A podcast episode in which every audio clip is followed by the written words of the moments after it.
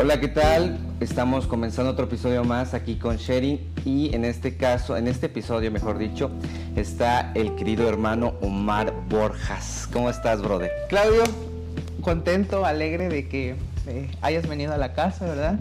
Y que estemos aquí en este episodio más, eh, grabándolo en un ambiente familiar, agradable. Sí, está muy bonito tu casa, brother. Siempre me siento muy contento de estar acá.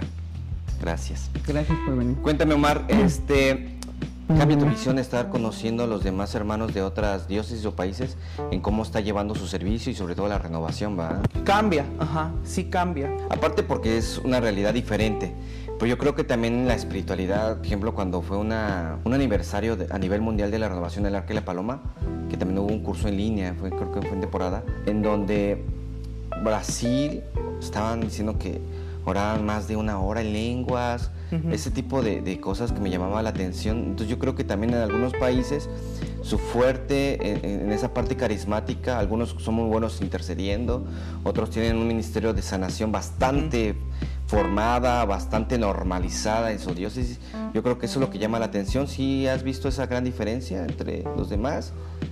Yo creo que, Dios va poniendo carismas y dones de acuerdo a las realidades de la iglesia, a la iglesia particular, ¿no? Eh, hablemos de la diócesis, hablemos de las, de las del país. Yo creo que cada Dios va suscitando dones y carismas para cada, para cada comunidad. Y digamos que desde, desde mi punto personal, no puedo comparar y decir, nosotros tenemos la verdad absoluta y México es la que tiene la verdad carismática de todo el continente o de todo el mundo, porque eh, estaríamos cayendo en un acto de yo lo sé todo. Entonces yo creo que cada país va, eh, Dios va suscitando una realidad, Dios va suscitando dones y carismas de acuerdo a la realidad, ¿verdad? Obviamente, si en el país, no sé, no existiera exorcistas, Dios va a suscitar que ahí hay hermanos que tengan el don y el carisma de la liberación. Porque el pueblo de Dios lo necesita. Sí, claro. Pero si hubieran exorcistas, ¿verdad? Ah, bueno, entonces ahí ya no se necesita de, de que Dios suscite esos dones o esas situaciones en, ese lugar, en esa comunidad. Sí, tienes razón. Yo creo que la misma realidad es la que este, Araya lo compartió, ahorita me acuerdo, que él decía, disculpen que yo me sé de memoria las citas bíblicas, pero en mi país hay mucha denominación de otras iglesias que son buenísimos con la Biblia. Entonces, imagínate esa realidad que lo pone a que esté al 100 en la parte de memoria con las citas bíblicas por lo que está pasando. Brother, y por ejemplo, ahorita que estás con los jóvenes a nivel diocesano, ¿cómo lo, estás viendo? ¿Qué ves de los jóvenes? Hablando de nuestra realidad, ¿cómo lo ves este, de un tiempo que estamos saliendo prácticamente de la pandemia? Ahorita, ¿cómo lo ves a los jóvenes? Bueno, el Papa Francisco ha, dicho que esta pandemia salimos peores, mejores, pero iguales no salimos, ¿verdad? ¿Cuál es la realidad de los jóvenes? De todo Latinoamérica. O sea, como tú bien has dicho ahorita en esta plática de, que he ido a otros lugares, pues también he tenido esta hermandad y esta comunicación con coordinadores de otras, de otros, de otros lugares. Y una realidad es que todos estamos pasando por situaciones diversas y complejas de cada país, de cada diócesis, de manera diferente, pero todos estamos viviendo eh, de acuerdo a cada realidad. De acuerdo a cada realidad. está pasando ese tiempo de dificultad. Sí, y, hace como 15 días platicaba yo con una coordinadora parroquial y decía, hermano, pero es que en mi comunidad los jóvenes están pasando por una dificultad espiritual, de que no llegan, pero dice también los adultos. Y yo le dije, hermana, esa realidad que usted me está contando es una realidad que sucede aquí en la diócesis, en México y en Latinoamérica. Entonces, si, si alguien está escuchando esto, en su comunidad sepa que no es la única comunidad que está pasando. ¿Qué es lo importante y qué es lo que tenemos que hacer? Y es lo que le dije a la hermana. Nosotros somos hijos de Dios, somos hijos de la luz, somos hijos de la verdad, que estamos llamados a decir la verdad, a ser profetas, a anunciar y denunciar. Pero también estamos llamados a vivir en la verdad. Y Jesús dijo, la verdad los va a hacer libres. Así es. Pero si a mí me pregunta mi coordinador diocesano, en este caso, hermanito, ¿cómo está su comunidad? Bien, hermano, perfecta. Mi comunidad está bien, los jóvenes están llegando, poquitos pero están llegando. Mi comunidad está bien, hermano. ¿Qué evaluación tengo yo? La comunidad está bien. Voy con otro hermano y le digo, hermano, ¿cómo está su comunidad? Pero como no quiero que el diocesano se entere, no quiero que mis superiores se enteren que estoy mal, bien hermano. Mi comunidad bien. Estamos llevando la formación, le estamos llevando eso, sí, en una utopía, pero en verdad no está pasando eso. Pero si yo soy realista, soy original y soy verdadero, si tú me preguntas cómo está tu diócesis, cómo está tu parroquia, cómo está tu comunidad, yo te digo, está mal. Está mal porque la gente se está enfriando. Ok, comunidad, no sé, vamos a poner ejemplo, San Martín de Porres está sufriendo una escasez espiritual. Me voy con, eh, no sé, comunidad San Juan María Vianney y me dice, estamos sufriendo una resequedad espiritual o los jóvenes un enfriamiento espiritual. Porque ya vi que San Martín dice enfriamiento espiritual. Ya vi que eh, San Juan María Vianney me dice enfriamiento espiritual. Me voy con San Pío y le pregunto, San Pío, ¿cómo está tu comunidad de jóvenes? Ah, estamos sufriendo, eh, no sé, un enfriamiento espiritual. Me voy con la parroquia de San José Sánchez del Río y me dice, estoy sufriendo de una este, sequedad espiritual. Y por último me voy con eh, Nuestra Señora de Fátima y le pregunto, ¿cómo está tu comunidad? Estamos bien. Mis jóvenes están llegando. Mis jóvenes habían pasado por un momento de frialdad espiritual pero ya estamos regresando a la normalidad. Y ellos están empezando a vivir en sus grupos de oración, su formación, todo de manera bien. Ah, ok. ¿Qué sé yo, Omar? Que sé que esto que estoy viendo, que hay una frialdad espiritual, le digo a la hermana de intercesión, hey, hermanita, hay una frialdad espiritual en los jóvenes, en las comunidades. Oremos, intercedamos para que esa frialdad espiritual se vaya. Primero oremos, intercedamos para eso. ¿Por qué? Porque digamos que el cuerpo de Dios en la diócesis, en estas parroquias, ¿verdad? San Martín, San Juan María Bené, San Pío y, y, San José Sánchez del Río me están diciendo, está mal, hay un enfriamiento. Ok, vamos a orar por ese enfriamiento. Pero Nuestra Señora de Fátima me dice, mira, mi comunidad está bien. Entonces yo le llamo a la de comunidad de Nuestra Señora de Fátima y le digo, también como líder tengo que tener la humildad de decir, hermano, ¿cómo le hiciste para que los jóvenes lleguen? Ayúdame a mí para ayudar a estas cuatro comunidades. Y con la idea que ellos tuvieron, puede que funcione en una de estas cuatro o puede que no funcione. Pero ya Dios ya sabe a través de la intercesión que le estamos pidiendo para que estas cuatro comunidades dejen ese enfriamiento espiritual. Pero cuando soy realista, cuando digo la verdad y digo, estoy mal en mi comunidad, mi comunidad está triste, mi comunidad está decayendo, porque yo como líder voy a pedirle a Dios para que esas comunidades se levanten. Es como el médico, ¿verdad? Es como un médico que de acuerdo a los síntomas, pues va recetando algunos medicamentos. Entonces nosotros como líderes estamos llamados a ver la sintomatología de cada una de las comunidades para irles ayudando en lo que ellos necesitan. Tanto digan las tanto el paciente diga la verdad al médico. Atrás el diagnóstico por la Exactamente. que no hay sinceridad. Exacto, pero si yo digo, "Tú está bien, hermanito, perfecto." Mis asambleas son los martes y llega bastante gente, hermanito. Pero llego el martes y solamente están dos. Ay, hermano, es que la semana pasada fueron la, la festividad parroquial y por eso todavía apenas están empezando a regresar. Ah, bueno, entonces me di cuenta que no, verdad lo que... Oye, brother, ¿tú qué has visto con todo esto que los jóvenes están viendo caminar? ¿Qué ha sido lo más difícil que puede vivir un chavo, un joven?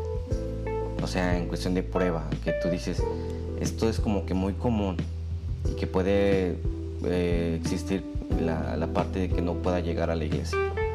Así algo que veas que tengan en común en nuestra realidad. ¿Qué es lo que has visto? Por ejemplo, eh, cuando llega un momento de la universidad, uh -huh. es la parte del estudio. ¿no? Uh -huh. Llega un momento donde algunos se embarazan también, uh -huh. la, parte, la parte económica, la parte de broncas emocionales. ¿Tú qué has visto así lo más fuerte? Que tú sientes es que sí va a ser complicado que este joven salga, necesita otro tipo de estrategia para acercarlo más.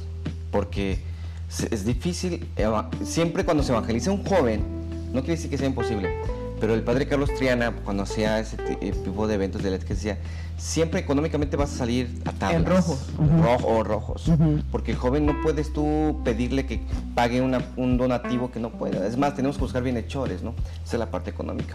Ahora la otra, la parte bronca que es este de la familia, los papás, no sé, que es otra, es otro rollo de cómo jalar la responsabilidad. Creo que la parte de la globalización, esta parte en, en, en, lo que el mundo nos va llamando a los jóvenes, va haciendo también que nos vayamos olvidando de Dios. Las exigencias que vienen muchas veces de los papás, de las exigencias que muchas veces vienen de la sociedad, hace que el joven tenga que cargar con un yugo en general que muchas veces le aleja de Dios y le termina diciendo a Dios, ¿sabes qué Dios? No quiero absolutamente nada. Tan bombardeado de todo, que quiere todo y al mismo tiempo no quiere nada. Porque estamos viviendo en este momento, en este preciso momento, diversas generaciones.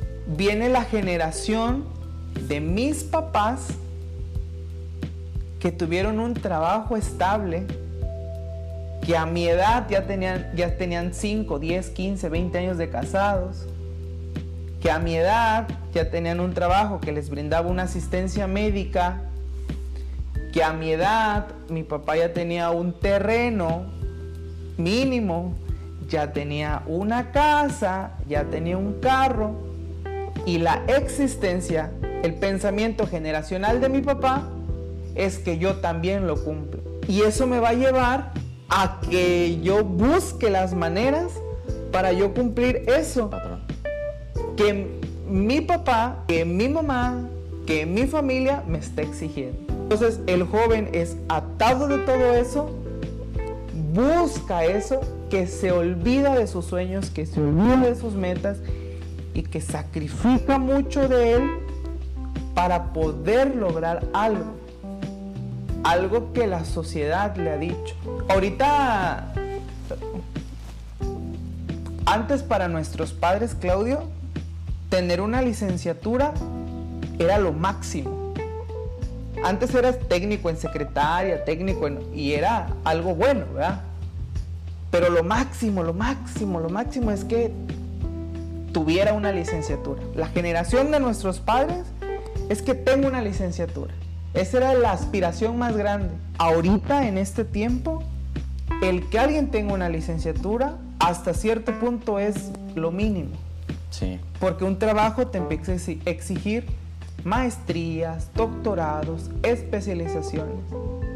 Que eso te genera, para que tú tengas todo eso, te genera que le inviertas tiempo.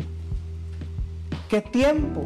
El tiempo que la misma sociedad te va a marcar y que precisamente muchas veces antes los trabajos eran de lunes a sábado y el domingo se descansaba porque era el domingo del Señor y todos iban a la Eucaristía. Pero ahora tú tienes trabajos de lunes a domingo, de 7 de la mañana a 7 de la noche, lo que ya, te, ya no te, te, impide no poder ir a la iglesia. Sí. Y estas aspiraciones, ¿no? Que te digo, esas construcciones que, que la misma sociedad le, le, va implantando, ¿no? Y que ya tienes el trabajo, pero ahora mi compañero de trabajo está compitiendo conmigo en lo laboral. Yo le tengo que echar más ganas y yo ya tengo, no sé, el teléfono, no sé, fulanito de tal, y mi compañero ya tiene el teléfono menganito de tal, ¿no? Es que cierto, es mejor. ¿eh? Entonces ahora yo voy a trabajar más para comprarme aquel teléfono. Sí, provoca eso. Porque tú eres el licenciado, yo soy el licenciado, en, no sé, en informática, tú eres licenciado en informática, yo soy licenciado en informática. Tú tienes ese teléfono, pues yo también necesito tener este teléfono, ¿no? Como que te sientes inferior que no tengas esa te vas, misma. Te vas acomplejando, ¿no? Te vas acomplejando cada vez más y eso te exige la sociedad, el mundo te va exigiendo más, más, más, más, que te va haciendo pequeño, pequeño, pequeño y te olvidas de ti por empezar a vivir. Oye, brother, aquello. así como esas este, eh, estrategias que maneja la iglesia, entre ellos en nuestra diócesis, o me corrige si ya está más este, eh, esparcido este proyecto Acutis, que es otra manera de, de, evangelizar o otro mensaje, sin perdiendo obviamente la parte céntrica. ¿Qué otras cosas podemos nosotros añadir? Porque ahorita el internet está muy vendido de que hay cinco tips para que logres esto, ¿no? Uh -huh. Yo no te puedo decir, dame 10 tips o 10, los 10 secretos para que tus jóvenes regresen. Porque puede que funcione y puede que no, y uh -huh. no se puede poner como fórmula secreta. Pero tú, ¿qué, qué, qué, qué le aconsejarías a, a, líderes juveniles, a los mismos coordinadores adultos que no tienen jóvenes uh -huh. o que no saben cómo pescar? Que le pregunten a Dios qué quieren de su comunidad. ¿Puede haber comunidades que no existan jóvenes? Claro, si es la voluntad de Dios, claro que sí. Puede ser comunidades de puros adultos, porque va a surgir una realidad específica. Por ejemplo, no sé, sí. se me ocurre, parroquia El Buen Pastor, que tiene misa a las 7 de la mañana, en día lunes. ¿Qué joven puede el lunes a las 7 de la mañana llegar a una misa? Muy pocos jóvenes, pero son 5, 6, 7 viejitas que llegan a la, que llegan a la, a la misa. Esas viejitas, 5 o 10 viejitas, pueden hacer una asamblea, pueden tener una comunidad de renovación que va a una realidad específica en edad y condiciones de la persona, del ser humano. Porque una señora a esa edad, su hijo, su familia, ya no le permite muchas veces salir en la noche o en la tarde. Entonces las personas adultas van por la mañana a la iglesia porque en las tardes llegan los nietos, los sobrinos y empiezan en el cuidado, porque los padres están trabajando por cumplir un sueño que ellos se han puesto, una meta que ellos se han puesto, ¿verdad? Y con eso no estoy diciendo que anhelar cosas sea malo, ¿verdad? Por lo tanto, me doy cuenta que en esta realidad puedo tener una comunidad de puras ancianas, de puros ancianos, que toda la mañana pueden estar orando, que toda la mañana pueden estar intercediendo, porque su realidad de tiempo es para eso. No sé si me, Sí, me sí, estoy sí. dando a entender, ¿no? Eh, cumple una finalidad que no puede haber ningún joven, porque la realidad de la parroquia El Buen Pastor no lo permite que haya. Y no es obligatorio que tenga que haber jóvenes. Si las asambleas son los lunes a las 9 de la mañana y son de puros ancianos, Sí, como no, tú no necesito un joven. Yo creo que se nos olvida eso, preguntarle a Dios y saberle entender o de qué Y eso va mucho de la parroquia, del párroco también, del pastor parroquial, ¿no? Oye, por ejemplo, un joven que tiene muchos proyectos, un joven que quiere hacer grandes cosas con su comunidad o crear una comunidad, pero el líder, el mismo sacerdote, no le permite. Y hay como impotencia. ¿Tú qué le podrías decir a él? Y para este joven es como que lo ideal, ¿no? Ideal. Ya tiene el proyecto. Todo. Ya, o sea, aquí está, mira. Sí. Padre, aquí está la respuesta. de plata. En ba- aquí está, mire, padre. Dos mil jóvenes para su parroquia, que no solamente saben acarrear silla, predican, cantan, oran, brincan, alaban. Pero aquí dice, está, padre. No. Por X razón. Por X o Y razón. Justa, puede ser este, justificada, no sé. Y el joven puede que se pueda retirar, pueda que se desanime. ¿Tú qué le puedes decir a ese joven? Que obedezcan. que obedezcan. Que obedezcan al párroco, que obedezcan a su líder. Yo, yo, platicaba, yo platicaba la vez pasada con un coordinador, no voy a mencionar de qué Dios se debe, y le decía, brother, yo tengo esta situación, ¿verdad? Digamos, X o Y. Me decía, mira, te voy a decir algo que me dijo mi coordinador, mi coordinadora. El que obedece no se equivoca.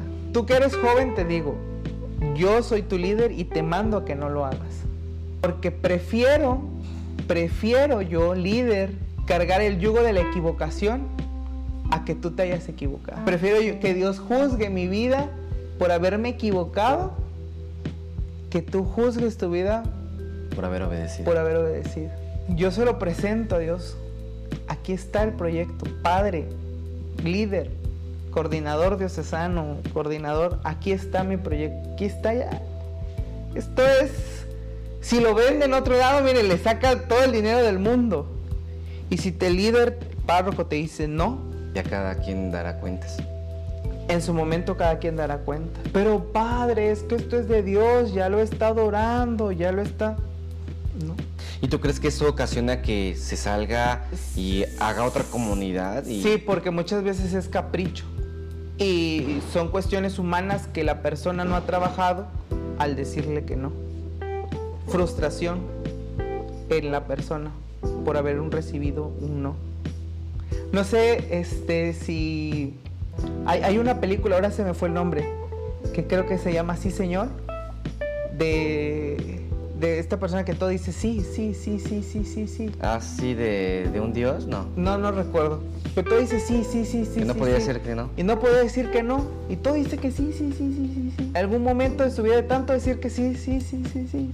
¿No es de Jim Carrey? Creo que sí. Se desgasta, ¿no? La persona de tanto decir que sí, al final de cuentas dice, bueno, también es bueno de vez, de vez en cuando poder tener un no por respuesta. Pero esa es la voluntad de Dios, según tú. Y mira, pasa algo muy curioso. Y no sé si estoy mal yo, o estoy pecando, o mi teología esté mal, ¿verdad? Sabemos que en el sigilio sacerdotal entendemos al pecado, mas no juzgamos al pecador, ¿verdad? Así es. Si yo como párroco, yo como párroco, digamos que es un proyecto de familias, y que yo traigo así, chingón, un proyecto de familias. Y se lo muestro al párroco. Y el párroco en la confesión está escuchando otras cosas, X o Y cosas, realidades en la confesión. Y tú le presentas este proyecto de familias, él ve esto que tú crees que es una lo más chido del mundo, no da respuesta a lo que espiritualmente le está escuchando. Influye. Por eso te dice que no. Influye. Por supuesto. No va con el proyecto de Dios porque en confesión yo he escuchado la realidad de mi pueblo. Cosa que tú no has escuchado. Oye, entonces lo primero que tenemos que hacer es orar, que antes de llevar tu proyecto, orar por tu líder para que esté espiritualmente preparado para escuchar la voz de Dios. Quiero, yo, yo, yo joven, yo X persona, quiero cumplir la voluntad de Dios y quiero que el reino de Dios se expanda en mi parroquia, en mi comunidad. Me voy a acercar primero al párroco, me voy a acercar primero al líder y le voy a decir, supongamos que tú eres el padre. Padre Claudio, ¿qué problema tiene usted en esta comunidad? ¿Cuál cree usted que es el problema de nuestra comunidad? Mi comunidad. padre, ¿usted cuál cree que es el problema? No sé, no saben trabajar en equipo, que me dice el padre. Porque él en confesión escuchó que venía un coordinador y dice, padre, yo metí división para que el evento tal no se realizara. Padre, yo metí división en mi comunidad. Ah, bueno, me doy cuenta que estoy atendiendo una realidad. Y la realidad es que hay división en mi parroquia y que la gente viene y me confiesa, padre, hice un chisme para que tal cosa contra tal persona y no se realizara cierta situación. Me doy cuenta que mi realidad es que hay división en mi comunidad. Y yo le digo a esa persona, quiere hacer la voluntad de Dios, Padre, ¿cuál es el problema? Y el Padre me dice, el problema es la división. Voy al Santísimo Y empiezo a decirle, Dios, en mi comunidad está el problema de la división. Lo que decíamos al principio, ¿no? Hablar con la verdad. Sincerarnos. A sincerarnos con Dios y decirle, oye Dios, papá, mira, somos tus hijos, tú eres unión.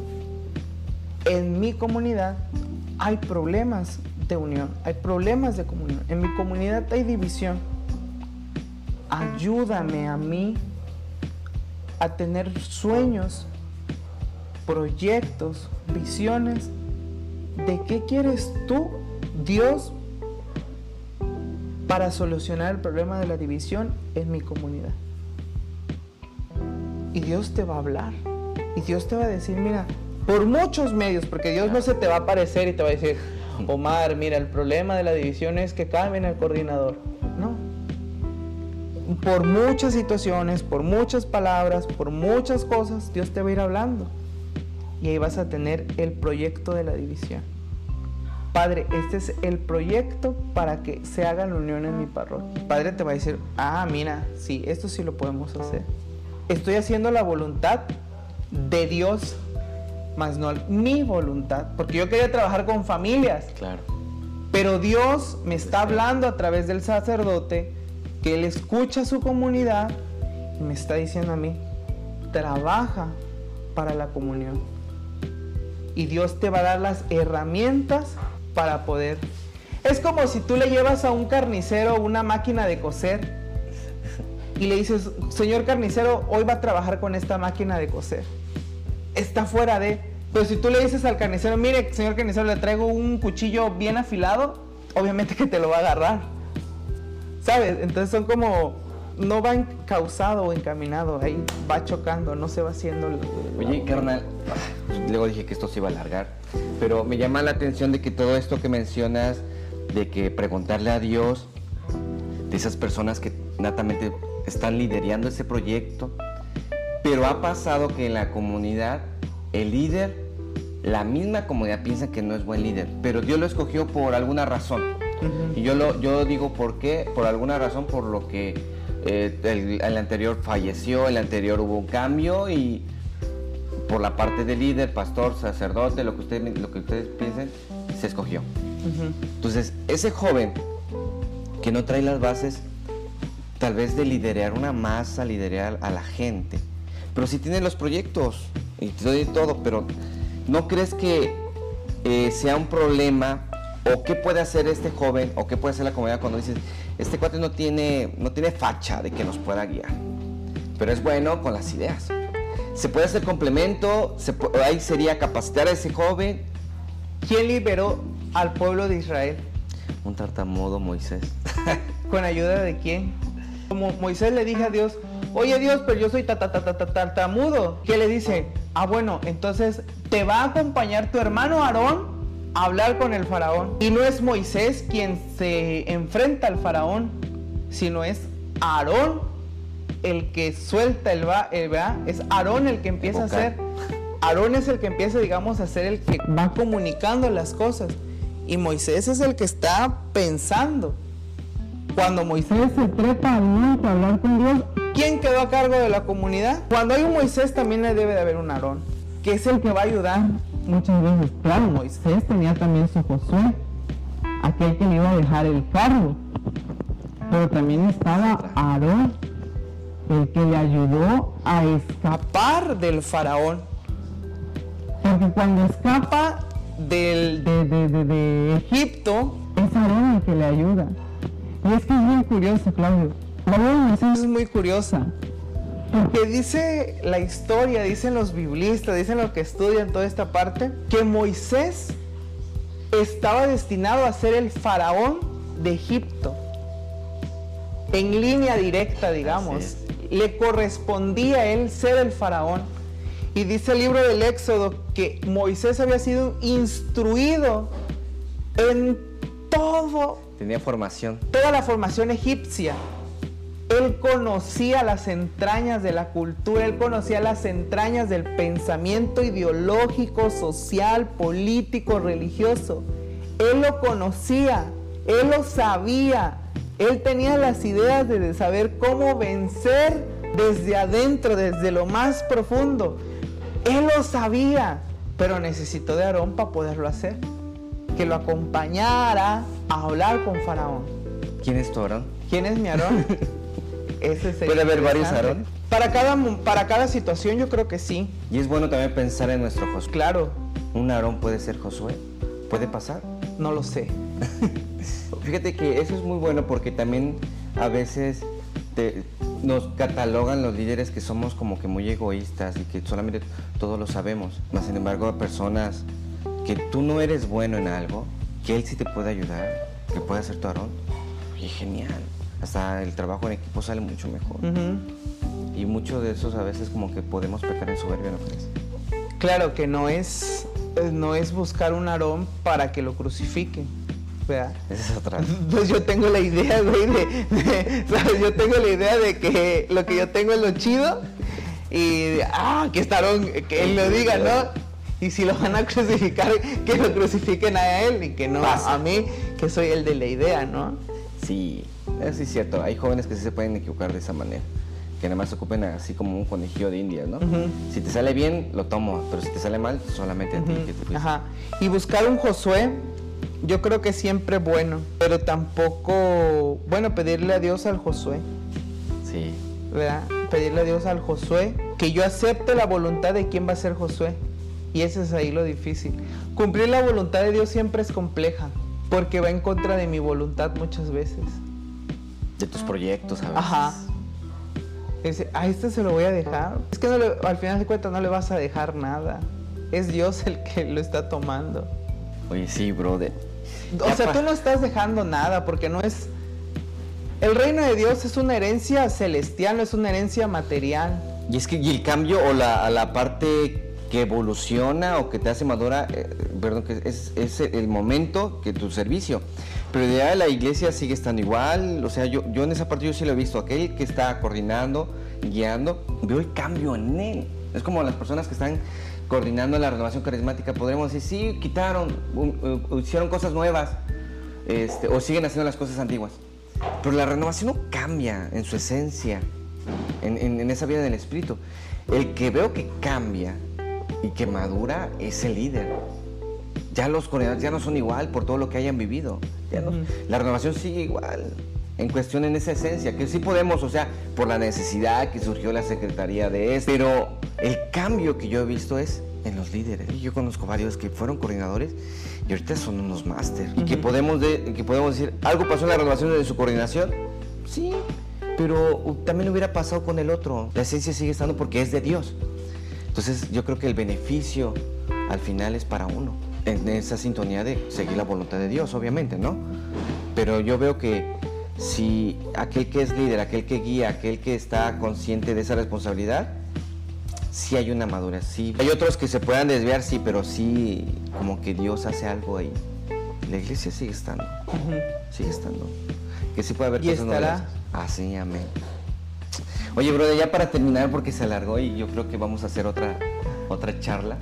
Pero eres devoto de algunos santos, tienes tus santos favoritos y me gustaría que terminaras con una frase o con algo que te inspira de un santo, para que también aquellos que nos escuchen y que nos ven, también nos inspiremos, nos motivemos a ese ejemplo de un santo que, que tú tengas de devoción. Que yo sé que son varios. Un santo de devoción, te iba a decir, eso es complejo, ¿verdad? Hay un dicho, ¿verdad? Cuando la gente ya está alegre y aunque no la conozcas, le dices, los amigos de mi amigo son mis amigos.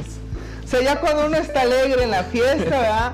Dice, los amigos de mi amigo son mis amigos. Toda la flota. Cuando tú entras a un, llamémoslo lo social, ¿no? Hay, hay una persona que dice, todo lo que pasa de manera natural sucede también de manera sobrenatural. Todo está ligado, lo natural con lo sobrenatural. Tú tienes a varios amigos, pero también tienes a un mejor amigo, o a varios mejores amigos. Es tu carnal. O sea, dice la palabra de Dios que quien encuentra un encuentra un tesoro y es refugio seguro en los momentos de tristeza. Si tú llegas triste con ese amigo tuyo y le dices, hey carnal, estoy jodido, me siento mal, me siento triste. Te va a escuchar, te va a atender, te va a decir, salgamos el siguiente fin de semana con mis amigos para que estés mejor. Pero mi mejor amigo tiene otras cosas que hacer con otros amigos que también son amigos de él. Y de repente me deja con Mario, que es el amigo de mi amigo, y me presenta, Omar, mira, te presento a Mario. Ah, Mario, mucho gusto. Y me quedo platicando con Mario mientras mi mejor amigo se fue. Mi mejor amigo va a seguir siendo mi mejor amigo. Pero ahora él me presentó a Mario y tenemos algo en común, Omar y Mario. Es que entre Mario y Omar, el mejor amigo nos une. Pasa lo mismo con los santos. Si Jesús es mi mejor amigo, si Jesús es mi mejor amigo y estoy en constante comunicación con Jesús, Jesús me va a presentar sus amigos. Y pasa de manera, lo, lo que sucede de manera natural, sucede de manera sobrenatural. Tú tienes amigos que esos amigos son especialistas en algo. Hay uno, un amigo de tu amigo que sabe cocinar, un amigo de tu amigo que es médico, un amigo de tu amigo que este, le gusta la aventura, un amigo de tu amigo que es gritón, un amigo de tu amigo que es su amiga, una mujer que es súper chida, que sabe escuchar, que es esposa, que es madre, que es hija. Y los vas conociendo. Y a cada uno tiene una característica. Vas con tu mejor amigo y le dices, oye, compa, recomiéndame a alguien que sepa cocinar chido. Ah, fulanito sabe cocinar chido. Vas con él y le dices, oye, ayúdame a cocinar esta cosa. Te ayuda a cocinar, lo preparas y te sale bien lo que preparaste de comer. Entonces dices, le tengo que agradecer a mi mejor amigo porque me presentó con el chef. Y vas con el chef y le dices, oye, fue un éxito, fue un éxito mi comida, lo que tú me dijiste que invitara. Quiero agradecerle a mi mejor amigo con algo, ¿verdad? Por, por eso que, que fue un éxito. Y él, que es también mejor amigo de tu amigo, te va a decir, mira, ¿sabes qué? A este compa le gustan los chilaquiles. Ya tú vas y le dices, ayúdame a preparar unos chilaquiles. Prepara unos chilaquiles y se lo entregas a tu amigo. Y le dices, oye, ese amigo, te traje unos chilaquiles. Tu amigo le encantan los chilaquiles. Te los devora los chilaquiles y le dices, oye, es que sabrosos están los chilaquiles. dice, sí, es que me ayudó el chef a hacerlos. Y le va a hablar al chef y le va a decir, oye, brother, te pasaste con esos chilaquiles qué chido que le ayudaste a su a prepararlos porque a mí me gustaron. Que sucede de manera natural, sucede de manera sobrenatural. Está muy buena esa, brother. Los santos son los amigos de Jesús. Si Jesús es tu mejor amigo, te va a presentar con diferentes amigos de acuerdo a la circunstancia que tú vas viviendo, que te van a ayudar a solucionar algo en la vida, después tú le tendrás que agradecer a tu mejor amigo por haberte presentado a aquel amigo. Y en aquel momento, aquel compa va a ser tu super mejor amigazo, pero tu mejor amigo no se va a enojar que aquel sea, porque tu mejor amigo es paz, bondad. Ahorita, ¿quién ha sido tu amigo? El Padre Pío es uno de mis amigos, pero en este tiempo en este tiempo acabo de empezar a ser amigo. Carlo Acuti se llama un amigo de mi amigo. En este, en este tiempo me lo acaba de presentar mi amigo y nos estamos conociendo, nos estamos agarrando confianza, sobre todo por la parte de la evangelización digital, ¿no? El, chavo, el Carlos, le sabe un chorro a la evangelización digital. Excelente, Omar. Oye, muchas gracias por este momento. Sabes que hay un cariño. Sabes que, que, Dios te siga bendiciendo y creo que la siguiente charla vamos a estar hablando de otras cosas que, que yo sé que también nos vas a compartir. Para el otro vamos a hablar de la mamá de mi amigo. Sería genial. De la mamá de mi mejor amigo, que es una señora, mira, que me cae re bien. Genial. Pues que Dios los bendiga. Estamos en otro episodio más de este sharing. Sigamos compartiendo y muchas gracias.